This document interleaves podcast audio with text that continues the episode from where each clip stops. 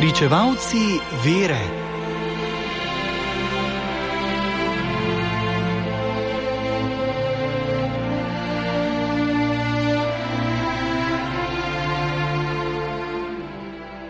Danes se spominjamo svete Angele Meriči, ustanoviteljice Uršulink, redovnic katerih temeljno poslanstvo je evangelsko življenje sredi sveta in skrb za vzgojo ženske mladine. Apostolat Uršulink je vključen v vzgojno poslanstvo cerkve in že od vsega začetka delujejo na katehetskem področju. Vodile so tudi številne šole za dekleta. Svojo prvo hišo na naših tleh so imele Uršulinke v Gorici leta 1672, od tam so 30 let pozneje prišle v Ljubljano, kjer so imele vse do konca druge svetovne vojne odlično dekliško gimnazijo. Danes imajo slovenske Uršulinke doma šest hiš, nekaj slovenskih uršulink pa deluje v misijonih. Ustanoviteljica tega reda ni sveta Uršula, temveč sveta Angela Meriči, ki se je rodila 21. marca 1474 kmečkim staršem na obali Gardskega jezera v severni Italiji. Že v mladosti je vneto iskala Boga. Kot dekle je imela nekoč prikazan s prevodom mladih devic.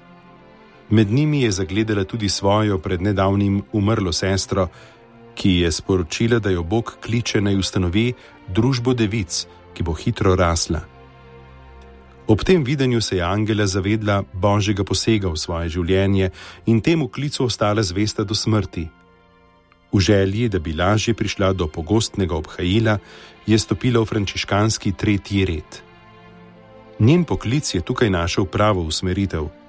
V mestu Breša, kjer je Angela živela od leta 1516, se je več požrtvovalnih ljudi združilo v gibanje Božje ljubezen, ki je veliko pripomoglo, da je mesto postalo središče živahnega verskega življenja.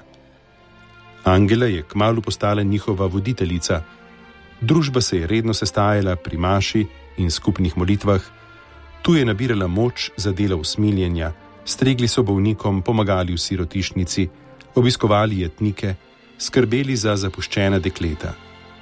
Po letu 1530 je Angela zbrala svojo skupino 12 sodelavk, ob katerih se je izbistrila njena zamisel skupnosti, ki živi apostolsko življenje med svetom. Družbi je dala ime pomočenki sveti Uršuli, ki so jo tedaj zelo častili, in po njej se članice tega reda imenujejo Uršulinke. Lotile so se raznovrstnega dela. Ustanavljale so sirotišča, vzgojne domove, posebej pa so se posvetile skrbi za ogrožena dekleta. Začele so se združevati v redovne skupnosti, da bi lažje delovale. Za ustanovni dan družbe Uršulink velja 25. november 1535. Prvo pravilo je bilo potrjeno leto pozneje, končna pravila pa je potrdil papež Pavel VI. leta 1544 ki je uršulinke razdelil na tri veje. Prve žive med svetom, druge v kolegijih in tretje v samostanih. Angela Meriči je poznala nenadomestljivo vrednost vzgoje, ki jo otrok prejme od svojih staršev. Zato je predstojnicam svojih hiš naročala, da morajo imeti za hčere materinsko srce. Svojo ustanovo je želela doseči čim večje število deklet, ki so prihajale k njim na pouk. Uršulinke so delale v vseh bolnišnicah in v šolah krščanskega nauka, predvsem pa so se posvečale vzgoji deklet.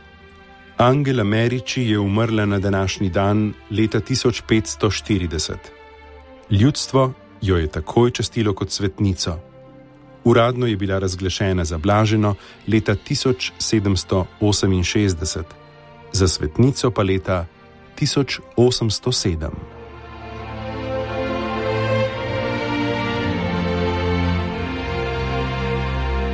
Brali smo iz knjige Svetnik za vsak dan, ki jo je napisal Silvestr Čuk.